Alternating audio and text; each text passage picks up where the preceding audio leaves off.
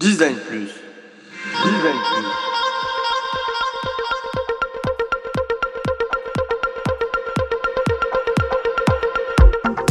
Je pense que le design doit rendre service au plus grand nombre et avoir des responsabilités écologiques et sociales. Je suis euh, Laurent Galen, designer d'expérience depuis 15 ans.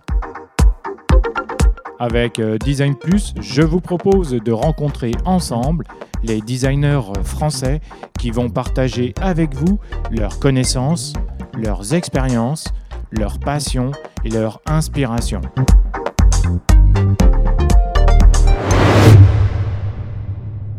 Alors, euh, avant de, de, de parler du, euh, du MLP, euh, aujourd'hui, euh, dans un grand nombre de sociétés, lorsqu'on veut construire un, un produit ou un service, on parle souvent de, de MVP.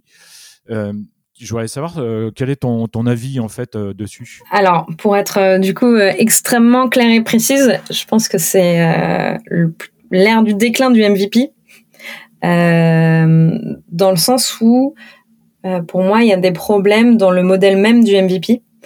Euh, et d'ailleurs, euh, quand, on, quand on cherche un peu sur Internet euh, des articles design, etc., sur euh, des, des- comment on priorise ou sur le MVP lui-même, lui-même, on voit qu'il y a beaucoup de remise en question du modèle.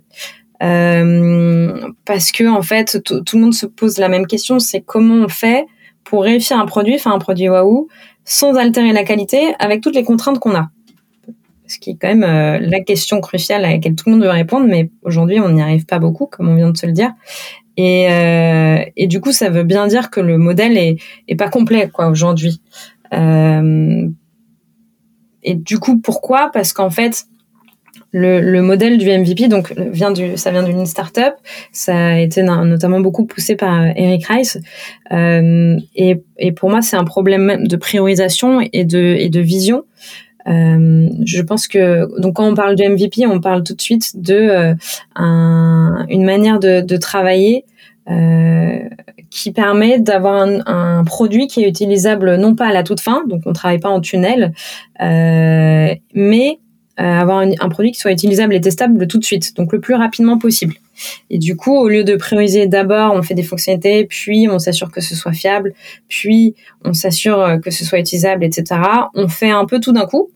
Euh, et comme ça, on itère, on itère, on itère, et on améliore en, en permanence le produit euh, pour qu'il soit finalement testable à chaque étape.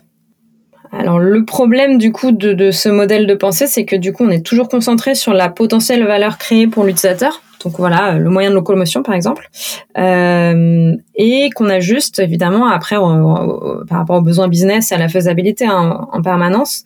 Et donc du coup tous les choix de priorisation qu'on fait, euh, ils sont faits en fonction de, de, de ces trois éléments-là, qui est euh, une matrice euh, qui est assez, assez connue, mais qui est donc la faisabilité, surtout technique, la viabilité, euh, donc surtout du coup euh, business, est-ce que le, produit va tenir la route et est-ce qu'il va être viable dans le temps, et la désirabilité, donc est-ce que ça va répondre à un besoin utilisateur euh, et du coup est-ce que le produit euh, va être euh, bah, désiré par ses utilisateurs. Et ce qu'on dit, c'est que c'est l'intersection entre ces trois éléments, désirabilité, faisabilité, viabilité, qui fait que le produit réussit. Et donc, euh, voilà, on a notre, euh, on, sort un produit waouh et qui va vraiment bien marcher euh, quand on va le sortir.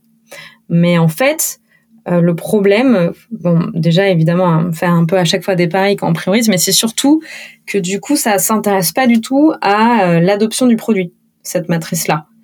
Euh, on se pose pas la question, ou alors un peu rapidement, mais comment on fait en sorte que les utilisateurs y reviennent? Qu'est-ce qui va faire que en fait ils auront envie d'utiliser le produit? Et même au-delà de ça que en fait ils pourront plus s'en passer.